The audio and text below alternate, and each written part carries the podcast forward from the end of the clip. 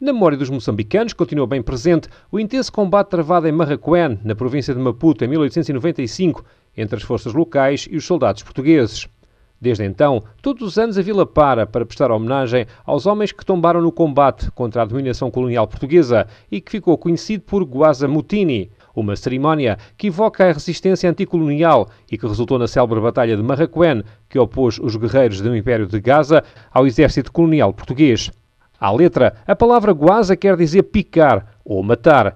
Mutini possui vários significados, entre os quais casa, por isso poderá traduzir-se a expressão por morrer em casa. Não apagar a história é o objetivo da festa que todos os anos leva centenas de pessoas a esta pequena vila, a cerca de 30 km norte da capital moçambicana, como salienta Raimundo Diomba, o governador da província de Maputo. Sabemos que o Azamtini as pessoas não saíram vitoriosas mas isso não significou que é o fim da batalha. Deviam ter continu continuado. E essa continuação é aquilo que nós vimos a cada, historicamente, em cada ano, há algum sinal de resistência. A Batalha de Marraquém teve lugar a 2 de fevereiro de 1895 e foi apenas uma de várias que culminaram na conquista portuguesa para a ocupação efetiva. Para assinalar os 124 anos da batalha, voltou a cumprir-se a tradição, com três hipopótamos a serem sacrificados, tendo a carne sido oferecida aos presentes. Só assim, diz Augusto Mabutana, o chefe da localidade de Marraquém, é possível manter viva a memória junto dos mais novos. Emprestando um bocado aquilo que é a questão histórica uh, que eles têm na escola, eu penso que é uma mais-valia porque o que eles aprendem na escola, teoricamente, vindo para aqui, vendo questões práticas, estes guerreiros que estão aqui, que são considerados guerreiros, estão a, a transmitir mais ou menos o que é que aconteceu. Uma feira com produtos locais, a música, mas também a dança, voltaram a marcar novo aniversário de Guaza Mutini.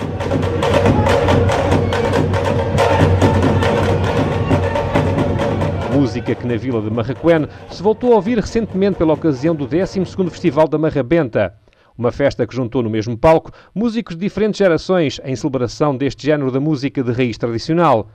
Um festival que este ano ficou marcado por um tributo ao músico António Alves da Fonseca, como destaca Lito David, da organização. O tributo ao Fonseca é um tributo, na verdade, a uma pessoa, a moçambicano, que dedicou a sua juventude à preservação, à divulgação da Marrabenta.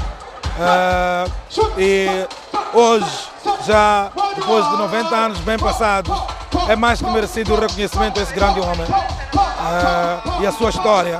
Durante três dias, muitos foram aqueles que passaram pelo Festival da Marrabenta, o estilo de música que nasceu e está associado desde sempre a Moçambique. No palco montado em Marraquém estiveram músicos de várias gerações, com destaque para Mário Netimani. A nova geração, eu gostei, está a gostar porque já pegou a, a nossa marabenta bem, bem, bem, bem. Que falta um pouco, é porque a nova geração não quer tocar guitarra. Aí há um problema, já que tinha que seguir também tocar guitarra. Ele está seguir bem, mas não toca guitarra, sempre faz a música com computador. Dilon Dinji, considerado o rei da marrabenta, elogiou o evento que pretende preservar e, se possível, ajudar a crescer este género musical. A marabenta já entrou nos muitos países da Europa também, já entrou.